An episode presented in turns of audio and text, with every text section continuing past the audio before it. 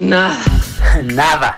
Nada de nada. Nada. Nada. Nada. Nada. Nada. Nada de nada. Para que nunca tengas que decir. Nada que ver. Nada. Un podcast original de Netflix. Nada. Bienvenidos a Nada que ver. Hoy vamos a hablar de un poco redoble de tambor, una de las películas más esperadas de este año, por una de las mentes más brillantes de lo que es el cine moderno. David Fincher, Mank, una película que eh, pues ya desde que salió el teaser ya tenía a los verdaderos amantes del cine salivándonos y entre, esos, entre esa gente que estaba babeando de más estábamos pues los integrantes de aquí de Nada que Ver, Mariana Linares, Trino Camacho, ¿cómo están compañeros? Mucho gusto de estar con ustedes hablando de este peliculón. Este peliculón que, que, ya tengo mucho miedo porque van a empezar a pasar ya las listas de lo mejor del año y entonces voy a empezar a sufrir porque esta también va a entrar en lo mejor del año, Mank, una película que gocé desde que arranca hasta que termina y todavía más, me, me fascinó, es un homenaje al cine, un homenaje a las historias, un homenaje a la gente que trabaja en el cine, me encantó. Sí, por supuesto, y sobre todo las nuevas generaciones se van a dar cuenta de un ritmo diferente de una película que está hecha como si estuviera hecha en los años 40, 30. O este, el, la manera en la que están los diálogos, para mí es, es este, recordar todas las películas de Humphrey Bogart, todas las películas eh, de los años 30 en las cuales los diálogos iban uno tras otro como si fuera teatro. Y me pareció muy bonita la fotografía. Nada que ver. David Fincher en Netflix. Hace más de seis años que David Fincher no se dedicaba al cine. La última película que hizo también está disponible en Netflix y se trata de Perdida del 2014. También puedes encontrar La chica del dragón tatuado y Los siete pecados capitales. Además de las series Mindhunter, House of Cards y Love, Death and Robots que produjo para Netflix. Hablando de la fotografía, Trino, y, y yo creo que mucha gente lo va a ver, quizá que no tengan el baje, porque también ya ahorita vamos a ir poco a poco entrándole en materia a una película que tiene muchísimas, muchísimas cosas como para eh, analizarla, entrarle, desgranarla poco a poco y estudiarla. Pero yo les preguntaría si creen que esto va, va a ser una película que se va a comparar a la Roma de Alfonso Cuarón. Yo Ay, creo que ay, tiene ay, algo, ay. ¿eh? Yo creo que tiene algo en, en ese sentido. Es que el, el riesgo cuando... eh, obviamente hemos visto ya también otras películas en blanco y negro y que yo les decía que no todas cumplen ese cometido, es decir, no, a veces es como una especie de meterle un estilo a algo que no era necesario. En esta es súper necesario porque eh, a lo mejor Roma tiene mucho que ver con esta onda de cuando uno piensa y en el pasado a veces no te acuerdas tanto de los colores y demás, pero eh, aquí sí se hace un homenaje eh, a una película que es realmente el fondo es el Ciudadano Kane. Eh, tiene mucho que ver, tiene mucho que ver y tiene mucho que ver ese blanco y negro eh, que está mm, fotografiado excepcionalmente. Yo creo que compiten en diferentes canchas, pues es como que competir básquetbol con fútbol, porque, porque en esta película sí creo que está totalmente justificado el blanco y negro, porque trata de una película en donde las historias solo podían suce- suceder en blanco y negro, y porque trata de una película que es sobre el cine, de cómo se hacían esas películas. Entonces, yo creo que inclusive el blanco y negro es parte de este personaje, de este ambiente que no podía suceder de otra manera. En Roma, que no, ya otro día platicamos ella, no tiene esa justificación de época, ¿no? De historia. Y aquí, es más, ni siquiera hay un momento como que ni te das cuenta, ya no importa qué es blanco y negro, porque es parte del lenguaje cinematográfico de Orson Welles, del Ciudadano Kane, de los enormes estudios Meyer, de toda la gente que trabajaba en esa época en el cine, que si uno se acuerda un poco en el imaginario, por lo menos emocional, siempre están como en blanco y negro, ¿no? Como en esta película. Ahora, y, yo creo que es interesantísimo esto que estamos diciendo, que es eh, sentando las bases a lo que va a ser este episodio de Nada que Ver. Eh, yo les preguntaría, ¿se puede entrar, porque ya, ya Trino más o menos, ya habló un poco eh, Mariana de este episodio de los grandes estudios, ¿no? De Metro Goldwyn Mayer, vemos de, algunos de los grandes ejecutivos de Hollywood. Trino habló de Ciudadano Kane, que es como el santo grial del cine, del cine de arte, eh, eh, pero ¿se puede entrar a Mank sin saber nada de esto o, o va, a, va, a, costar un poco como remontar lo que es una película eh, de David Fincher? Yo, Yo creo que sí. Yo creo que sí. Yo, ¿Tú, estoy- yo- Trino? yo no estoy de acuerdo. Fíjate que yo creo que no. Yo creo que al contrario, yo creo que hace, hace muchísimo, eh, eh, es decir, terminando la película lo que quieres es regresar a ver El Ciudadano Kane si es que, si es que la viste. Yo te voy a decir, yo la vi cuando estaba en el ITESO, que hace muchos siglos, hace al menos dos décadas. Y este, la viste en el cine, ¿no? El Ciudadano Kane en es el más, cine. eh, la vi a colores, no te creas, no. Eh, eh, la vi, la vi este, eh, en el ITESO, en la universidad, y la verdad es que no me acordaba de gran cosa y la volví a ver. Yo creo que este, la gente que no ha visto al Ciudadano Kane va a tener muchísimas ganas a esas generaciones que no la ha visto, pues más que la gente es las generaciones que no han tenido esa idea de Orson Welles y del gran, el gran cine de arte que empezó a hacer en Hollywood, pero que pareciera que el cine de arte solamente se hacía en Europa o con directores que venían de Europa. Y Orson Welles hace la primera película artística, gana un Oscar y, y que además se hace una película, bueno, gana el Oscar por el guion y, y hace, hace una película que, que es entrañable. Nada que ver. El Ciudadano Kane. Estrenada en 1941, es considerada una de las mayores obras maestras de toda la historia del cine. Dirigida, coescrita, producida y protagonizada por el joven Orson Welles, quien ganó un premio Oscar a Mejor Guión Original por esta, su ópera prima. La utilización de la técnica narrativa del flashback, la inclusión del espectador en la trama, los movimientos de cámara, posicionamientos y angulaciones, así como el sonido y el montaje posicionan a la película como la número uno en la lista del Instituto Americano del Cine de las 100 mejores películas de todos los tiempos. Y yo creo que no importa, no importa si no lo has visto, el Ciudadano Kane. Mariana. Ah, ok. No, yo tampoco creo, que no importa que no la hayas visto. Se te antoja después conocer más la historia de Orson Welles, de la propia película del Ciudadano Kane. Eh, pero no hace falta porque la propia película tiene su, su trama, ¿no? Y es una trama que eh, va de lo muy, muy, muy personal, que es como la historia de este guionista, la historia de Mank, de Mank, Mankiewicz, o como se diga, este guionista Mankiewicz de, de- del Ciudadano Kane, que es la historia de este guionista que me encanta, ¿no? Este loco, que le vale madre, que él va por la vida este, diciendo lo que piensa, y a la vez es la historia de un momento histórico que es la Gran Depresión, eh, la Segunda Guerra Mundial, qué pasa con los estudios eh, de Hollywood en ese momento, que pues también se empiezan a, a- a caer el sistema, y entonces va perfilándose una propia historia, no ajena al Ciudadano Kane, obviamente, pero como digamos un spin-off, ¿no? Del Ciudadano Kane. Sí se antoja, como dice Trino, que vayas y visites el Ciudadano Kane, porque además, pues es la ópera prima de uno de los cineastas que, pues, universales, ¿no? Que es Orson Welles, que además tenía 25 años cuando Increíble. hizo este película, que yo ese es, es un dato que no sabía, o sea, ni siquiera me podía imaginar. Siempre pensé como que Orson Welles era un tremendo señor de sesenta y tantos haciendo El Ciudadano Kane y tenía 24 años. Entonces, no, no importa. Eh, lo, que, lo que a mí me importó mucho de esta película es la manera de hacer cine, ¿no? Como la magia de hacer cine, lo que era estos enormes estudios donde eran las locaciones con los caballos de verdad y las casas de verdad y todo este emporio eh, que, movía miles y miles de vidas eh, simplemente por hacer historias, ¿no? Que también se puede ver mucho en esta película. Yo creo que en esta polémica sí se tiene que ver, y es decir, ya lo dijo Trino, es decir, es una película que terminas de ver Mank y, y- y- Herman Mankiewicz es una persona que existió en este planeta, es un guionista que tiene trabajos eh, importantes, ¿no? Eh, hay una cantidad de, de- es decir, es una, es una película que está basada en, hecho- en hechos reales y yo creo que eso es importante, a lo mejor, ya lo, dice, ya, ya lo dijo Trino, a lo mejor lo que podríamos debatir es cuál es el, orden de los factores, ¿no? Es decir, eh, Mank, esta película de David Fincher, nos lleva a ver El Ciudadano Kane. En mi caso, a mí me llevó a leer, la o sea, un poco a revisar la biografía de William Randolph Hearst, que es este magnate de la prensa que es que se cree que eh, gracias a Orson Welles se fusionó y creemos que el ciudadano Kane es indistinguible de William Randolph Hearst y no es así. Y entonces un poco lo que estamos viendo en esta película que eh, es brutal por el momento de Hollywood, por el momento de los estudios, el momento político, es por ejemplo es una, es, es una cuestión donde California, que era pues, la meca del cine, la meca de los grandes estudios, era también un bastión de los republicanos y de la política conservadora total.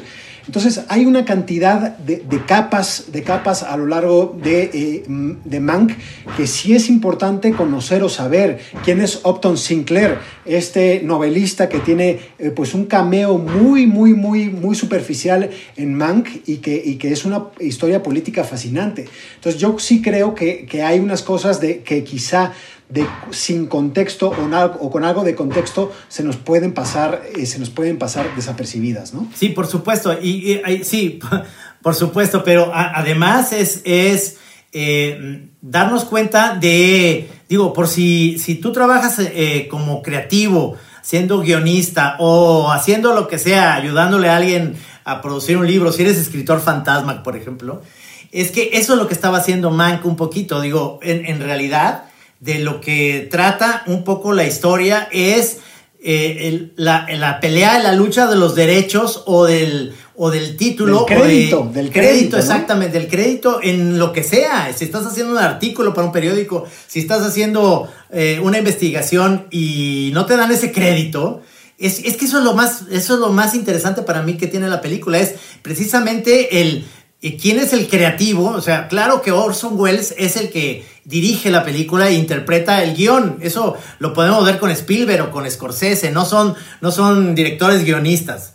Pero lo que voy es que en realidad lo que estaba peleando por primera vez alguien era su crédito, ¿no? Eso, Mariana, yo creo que también es una, es una rendición un poco de lo que hablábamos, más bien eh, un homenaje a los hombres de cine aunque sea obviamente Orson Welles, aquí nosotros lo hemos, lo hemos hablado en los más de 80 episodios de Nada que Ver. Por ejemplo, en el episodio 55 hablamos de Al otro lado del viento, una de las grandes obras de este, de este monstruo del cine que es Orson Welles, y que aquí vemos que es un joven que llega con una gran promesa, ¿no? con una gran reputación del infante terrible y que logra algo dificilísimo que es en el momento de ese entonces, que es tener el control absoluto de una obra de arte, ¿no? Va, él va a hacer una película y tiene por contrato en RKO, tiene el control absoluto, nadie tiene, eh, digamos, derecho sobre el corte, él tiene la última palabra. Y entonces manda, eh, dice, pues yo con estas condiciones tengo que contar la historia. Y entonces esa historia la encuentra en la vida de William Randolph Hearst, este magnate de la prensa que utilizaba sus medios como herramientas políticas, que era la persona con la que nadie se metía. Y es interesantísimo, es interesantísimo Orson Welles cómo llega y dice, esto, ¿con quién no me puedo meter? Con este me voy a meter. Y, y, y, la película es un poco como la relación visto, visto desde el guionista que tendría que ser como el que pasa desapercibido, el que pasa, el que está atrás del director. Pero además creo que, Mariana, no sé qué te parezca esto, eh, también la historia que cuenta el guionista de la propia película Mank, que es el padre de David Fincher, ¿no? Sí, todo, todo habla sobre hacer cine, sobre el oficio cinematográfico, ¿no? Eh, eh, para retomar lo que decían sobre la importancia del Ciudadano Kane, el Ciudadano Kane es una película que está catalogada como por, por, por, muchísimos críticos como la mejor filmada en la historia del cine. No, no estamos hablando de cualquier película, ¿no?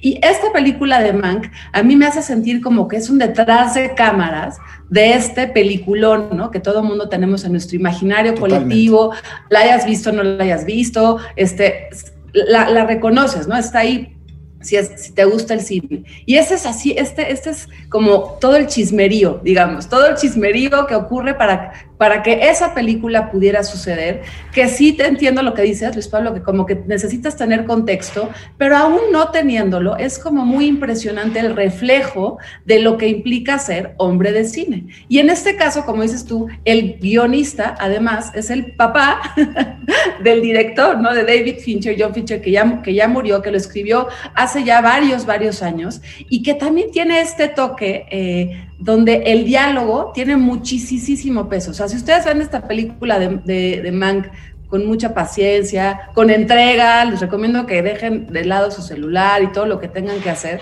se darán cuenta que es una película en donde eh, todo recae en las palabras, en el lenguaje cinematográfico, no en la acción como estamos acostumbrados, eh, como en nuestro cine contemporáneo. Y entonces hay que poner atención a cada cosa que se dice ahí, porque esas palabras estarán llevando a, a las acciones de los personajes y no viceversa como estamos acostumbrados. Y creo que eso es porque tenemos un guionista que pues hoy tendría casi 80 años, que vivió también eh, en esa época del cine, en ese lenguaje, en ese ritmo, en donde las metáforas, ¿no? Como que todo el tiempo están ahí eh, peleando los personajes por quién dice la idea más sabia o más retruécana o el acertijo más loco, porque así era, o sea, así era la negociación dentro del cine, de los hombres del cine, de los, negociadores, de los guionistas. El propio Mank era una pieza importante, ¿no? Para Hearst, que era una cosa muy rara, eh, tenían una relación de dependencia, pero de autonomía a la vez, que sigue pasando.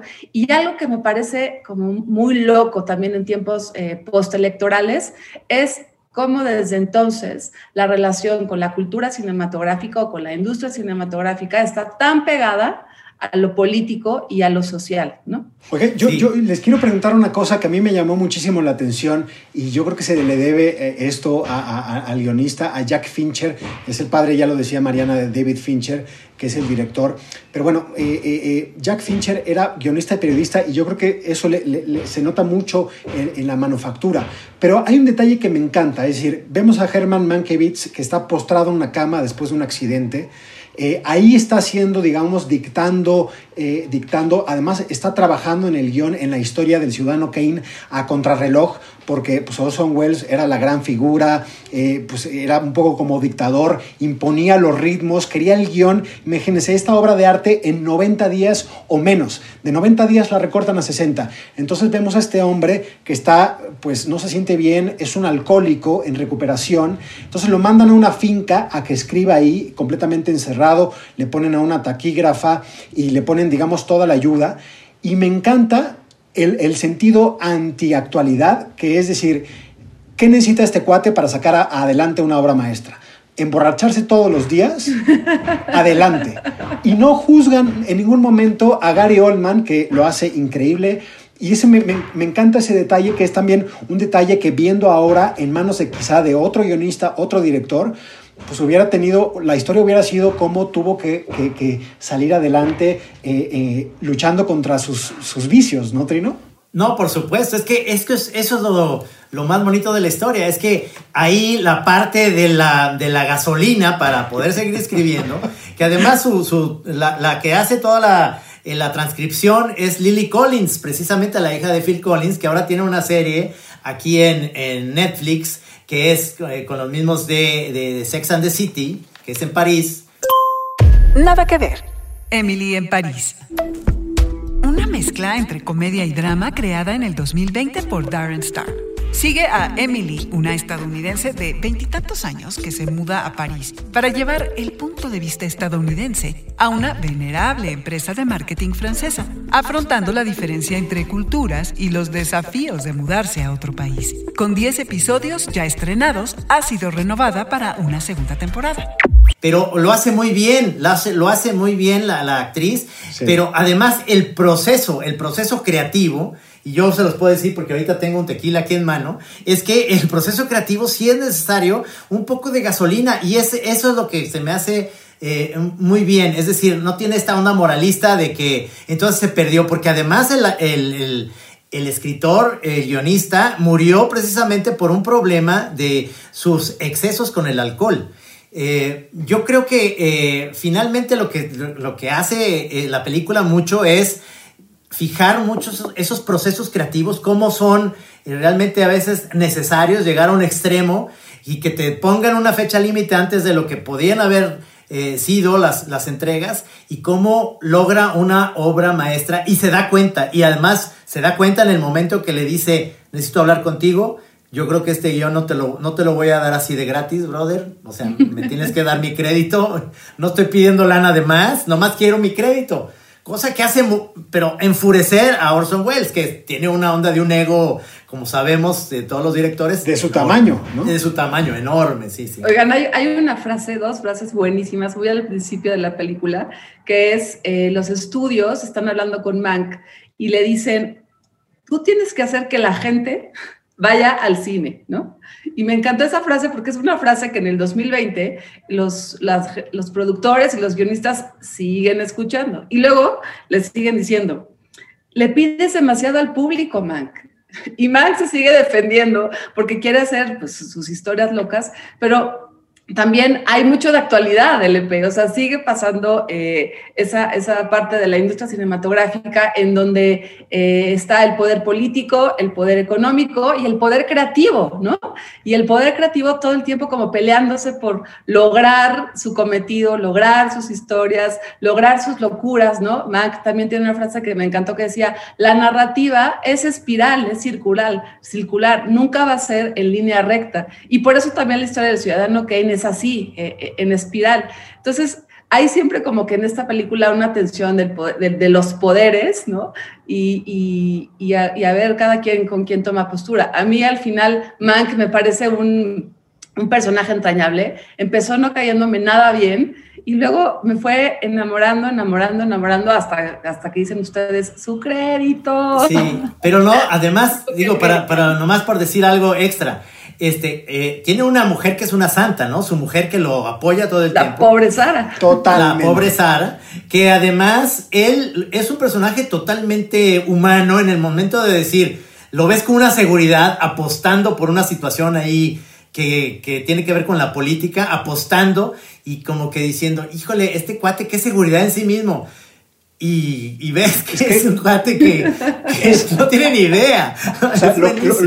lo, que ha hecho Jack Fincher es uno de los personajes, diría como Mariana, es entrañable, pero es entrañable porque es un Quijote. Es decir, a diferencia de Orson Welles que llegaba y no tenía con toda la ambición, o sea, el otro estaba ya eh, eh, hundido en el alcohol, ya había dado los mejores años, es un perdedor, es un perdedor y del cual nadie daba nada por él. Y a mí lo que me encanta es, en un lugar como Hollywood, Mank estaba decidido eh, a, combustionarse, o sea, ser la, estrella que explotaba. Es decir, cómo contando la historia que él conocía de primera mano, porque él había conocido a William Randolph Hearst, él decide implosionar, o sea, decir yo nunca más voy a conseguir un trabajo aquí y eso es brutal. Y también lo que mencionas Trino, ahorita al final vamos a hablar eh, un poco también del cast de esta película de David Fincher que es brutal, pero me encanta la relación que tiene, porque la esposa era un ancla, ¿no? E, era un ancla para él. De hecho, vemos que, la, escena, la escena que se convierte como en, en, el motor, el último motor o la cúspide de la película, es precisamente porque ella no la acompaña, no acompaña a Mank a una cena. Ella era su sensatez, era su razón, y la noche que no va, ahí explota todo y se convierte en el motor de la película. Es, buenísima esa escena. Es buenísima esa escena. Es, es, un, es un monólogo de él alrededor de una mesa que es fantástico, ¿no? Ahí yo lo que yo digo, Gary Oldman está o sea, para al menos yo sí, este, nominado al Oscar, seguramente. Ahora, vamos al cast, pero quiero preguntar nada más a Mariana. Si esta es la película de David Fincher que más le gusta, porque yo sé que a ti te gusta eh, eh, eh, la adaptación que hizo de La chica del dragón tatuado. Eso, caray, eso también es muy importante comentarlo. David Fincher, sabemos ya que es un, un directorazo, un monstruo director también como, como, no como Orson Welles, pero como que por ahí va la cosa. y siento que se da ya puede hacer esta película, ¿no? Con, con, toda su trayectoria, que podemos ver, por ejemplo, en Netflix, como decías, La chica del dragón tatuado, que es una película también adaptada a una, a una novela, que a mí me gusta mucho, que está protagonizada por Daniel Craig y Rooney Mara, y que, bueno, ya ganó también Oscar a Mejor Edición, también la pueden ver en Netflix, que habla de otro tipo de narrativa también, eh, que maneja eh, eh, Fincher. Nada que ver. La chica del dragón tatuado. Película de 2011 basada en la novela sueca Los hombres que no amaban a las mujeres de Stieg Larsson. Está dirigida por David Fincher y protagonizada por Daniel Craig y Rooney Mara, con un guion adaptado por Steven Salian, ganadora de un Oscar a Mejor Edición. Sigue al escritor Michael Blomfist y a la hacker Lisbeth Salander mientras investigan la desaparición de Harriet, sobrina del magnate que los contrata para escribir un libro sobre su oscura y compleja familia. You will be investigating thieves, misers, bullies, the most detestable collection of people that you will ever meet. My family. This is Harriet. Someone in the family murdered Harriet, for the past 40 years has been trying to drive me insane.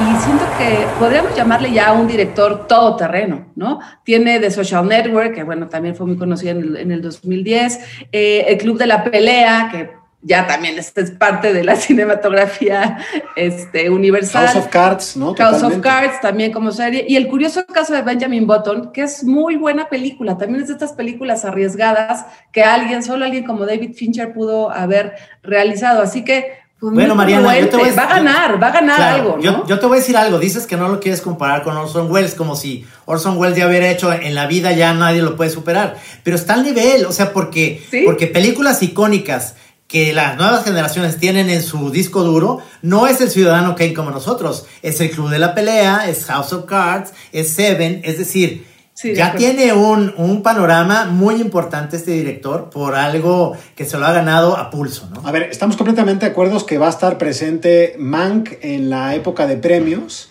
Sí. Eh, ¿Cómo? ¿Cómo? Porque hemos hablado un poco del cast. O sea, la historia es tan, tan eh, atractiva, es tan profunda que da un poco lo que decíamos para, pa- para analizarla. Pero yo quiero, quiero que platiquemos un poco del cast, que es brutal, ¿no? Ya habíamos hablado de Gary Oldman. Trino dice que va a estar eh, eh, nominado. Hay que recordar que la película de Churchill, de Darkest Hours, donde Gary Oldman se sacó un Oscar, esa también la pueden ver en Netflix. When will the lesson be learned? You cannot reason with a tiger when your head is in its mouth! I take full responsibility. Really? Really? Yes, sir! It is the reason I sit in this chair! Nada que ver. Las horas más oscuras. Película que le valió el premio Oscar, el Golden Globe y el premio del Sindicato de Actores a Gary Oldman por su interpretación de Winston Churchill. Estrenada en el 2017, dirigida por Joe Wright y escrita por Anthony McCartan, narra los primeros días de Churchill como primer ministro, en el marco del avance de Adolf Hitler durante la Segunda Guerra Mundial. Actúan también Ben Mendelssohn, Kirsten Scott Thomas, Lily James, Stephen Delane y Ronald Pickup. Y está interesante, ya Trino decía, esta también va para mejor Oscar, eh, mejor actor para Gary Oldman. Sí, ¿Qué estoy más? de acuerdo. Eh, mira, yo, yo sí creo que si hay un papel interesante, no sé si para el Oscar, pero interesante, muy, muy bien esta actriz Lily Collins, la hija de Phil Collins, lo hace muy bien. Amanda Seyfried, que la habíamos visto en Mamma Mía y en estas cos- cosas musicales, hace una muy buena actriz, es- es estilo Betty Davis, no es Betty Davis, pero estilo eh, de, esas, de esas actrices de los 30 que, que tiene una, una cercanía con este escritor como de una amistad casi hermanable, se llevan súper bien, es- está muy bien también, este, eh, yo creo que es una película que tiene actuaciones este, estelares. El actor que sale muy poco de Orson Welles lo hace increíblemente bien. Sí, pero creo que, creo que le va, va a pesar mucho más el guion, la manufactura, este, la fotografía inclusive, y sí creo que, que la dirección. O sea, Gary Oldman se lo lleva, se lo lleva la actuación en esta película. Es una película escrita para él, ¿no? Casi, casi que pues, los demás están ahí bailando alrededor. Y, y, y daría el Oscar hacia al guion, al guion que es brutal, o sea, ya está, hilar tantas historias y tantas capas y que haya humor y que, y que te haga recordar la época de Hollywood de los 30, 40. Si yo estuviera en la academia, se lo daba a guion.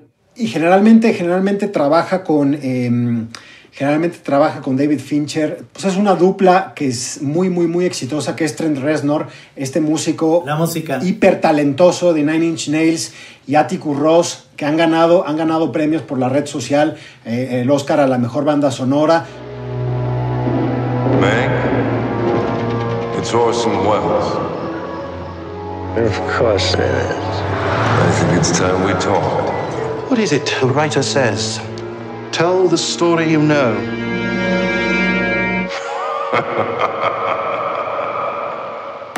Nada que ver. Mac. La música está compuesta por Trent Reznor de Nine Inch Nails y Atticus Ross, dúo de músicos colaboradores habituales de David Fincher y ganadores del premio Oscar a la mejor banda sonora por su excepcional trabajo en la red social. Para Mac decidieron separarse de los sintetizadores y crear un audio vintage, fiel a los años 40. Música que además tiene permanentes resonancias de la compuesta por Bernard Herrmann para Citizen Kane. Yo creo que van a estar ahí también nominados. Y a mí del cast quiero decir, eh, eh, la foto de Eric Messerschmidt eh, es brutal. O sea, es, es, es, también lo que hablábamos, es un homenaje a esta fotografía de gran angular, tomas hiperabiertas de los 40, un poco también lo, lo que veamos, o sea, lo que vemos de la, la la, la, mansión esta de William Randolph Hearst, que es San Simón, eh, donde se hacían estas eh, grandes fiestas con la crema innata de la política y el cine eh, en California, ¿no? Es decir, donde vemos los estudios, los años de oro de la Metro Goldwyn Mayer, es, también el diseño de producción es brutal. Sí, brutal. Y, y yo quiero decir que eh, eh, a mí me encanta, me encanta Charles Dance, es este actor eh, británico que ustedes seguramente lo, lo, ven en The Crown, lo ven también, obviamente fue muy, muy, muy reconocido como uno de los grandes vi villanos, como la cabeza del clan de los Lannister, como Tywin Lannister en Juego de Tronos. Charles Dance, pues le toca ser William Randolph Hearst y lo hace muy, muy, muy bien. Muy bien. Muy bien. Y saben, el que hace Louis B. Mayer, no sé, es igualito a Peter Sellers. Yo, dije, yo sí. dije, es Peter Sellers. Sí, ¿no? sí, sí, tienes toda la razón. Sí, sí, y, y, lo hace súper bien. Un tipo Muy realmente bien. que no quiere ser su amigo, ¿eh? Es un no. es, es, es, lo más tramposo que puede haber. Es, es, es el político más tramposo siendo productor de, de una. Qué bárbaro, qué manera de, de engañar a todo mundo. Es, es, es eh, buenísimo, ¿no? A mí me encanta la película. Yo acabé eh, encantado, con ganas de volverla a ver. Sí, eso, hay que volverla a ver varias veces, un poquito, un poquito larga. Pero, pero bueno. Es linda, es linda, es linda, larga. ya, pero, pero porque sí te dan ganas de volverla a ver. O sea, hay una cosa con la luz, esto que decías sí. de la fotografía, que va más allá de lo blanco y negro. Es como que la profundidad a lo Figueroa, en donde la luz era un elemento importantísimo, ¿no? Este, en la luz natural, eh, todo el maquillaje también, y hay una cosa como que con el ritmo, ¿no? El ritmo de los personajes que nunca se aceleran, de pronto se para la cámara, entra la música, así, igualito. No, pero, pero además tiene, tiene, como mucho que ver, hace mucho clic con, con esta crisis que ahorita está pasando en general. Eh, crisis económica por el coronavirus y toda la industria, cómo se ha parado, ¿Cómo ves que, que Mank es increíblemente buena onda, pero, pero, pero tiene esta característica que dice, oye, ¿no tendrás por ahí dos dólares que le dice un cuate que, que, trabaja? Sí, sí, cómo no. A ver, y le dice al policía, a ver, préstale, ¿no? Una feria. tiene es, humor. Es, no, tiene uno, sí, es padrísimo, sí, sí. No, esto, esto de verdad, hay muchos guiños, es una película que no podemos dejar de recomendarles. Eh, de verdad, como dice Mariana, yo creo que tiene más de una vista y me encanta y creo que para la, la época de premios, si es que alguna vez se celebran los Oscars en 2021, yo creo que va a ser muy interesante la lectura que tiene, que es Netflix haciendo una película sobre los estudios y sobre el poder corruptor de los estudios y de los Claro. grandes estudios. Claro. Eso, eso va a tener, yo creo que un poquito de morbo y va a ser muy, muy interesante cómo se puede ver en, en ese entonces. Exactamente. Más Mariana que capas. decía, eh, eh, eh, pero bueno, ahí está, está la apuesta, pero está competida, ¿no? Porque también hablábamos el otro día de, de la elegía del Hillbilly y, y, y no está mal la competencia, ¿no? Está bastante Sí, bien. Aunque canchas diferentes también. Canchas Sí. diferentes, canchas, Canchas diferentes. distintas, deportes distintos. De todo hay en la viña del señor llamada Netflix. Pero bueno, es decir, algo más que quieran agregar, compañeros. Pues sí, yo quería contarles, quería contarles una, una cosa para la gente que no ha visto El Ciudadano Kane, contarles una anécdota que hace mucho tiempo yo intenté hacer un examen para la escuela de cine, ¿no? Porque pues, yo quería estudiar cine. Y una de las preguntas de estas padrísimas que te hacían en ese primer cuestionario era, ¿qué película te llevarías a la luna? ¿no? Estas películas, estas preguntas muy sencillas para una persona de 16, 17 años. Y yo me acuerdo que de impulso puse El Ciudadano Kane.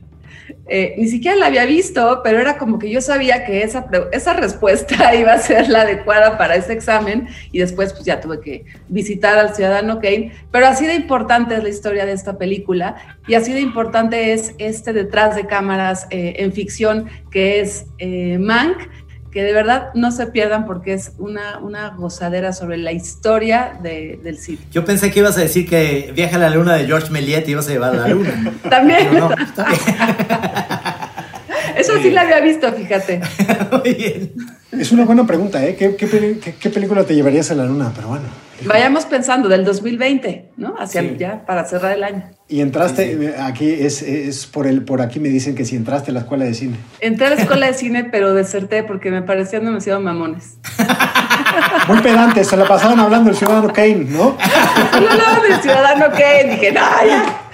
Después de una hora hablando del ciudadano Kane, se la pasaban hablando del ciudadano Kane todo el pinche tiempo, ¿no? Pero bueno. Exacto. o sea, yo, hay un guiño, nada más con esto, me gustaría terminar, hay un guiño, eh, Mank es un personaje desastroso, pero entrañable, y, y ya hablábamos de la relación que tiene, y hay un momento donde la confronta a su esposa y le dice, ¿por qué sigues conmigo? Y le dice, pues tú eres, o sea, contigo no me aburro nunca, pero yo quiero ver cómo termina esta película. Y eso es br- brutal y es una, es, es una de esas grandes líneas que están ahí eh, eh, eh, escondidas en esta joya que es Mank de David Fincher y de la cual pues, no- nos dará para hablar en un rato más. Bueno, pues eh, hasta aquí llegamos con este episodio que es eh, pues, una de las grandes, grandes, grandes favoritas para la época de premios. Y pues algo más que quieran decir compañeros. Pues ya que nos vayan escribiendo en redes, en arroba Emelinares Cruz, Luis Pablo B. Luis Pablo B. Y, Trino Monero. y que nos vayan diciendo cuál es su favorita, pues ya del año, ¿no? Empecemos Sí. a ver. Y sigan la cuenta de Instagram de Nada que ver Netflix, porque ahí también vamos a estar soltando algunas de las pastillas de este contexto que yo, que, que todos estamos de acuerdo que es necesario para, el- para el ciudadano Kane, sea que lo vean después o antes que Mank. Muchas gracias. Gracias. Hasta luego. Adiós.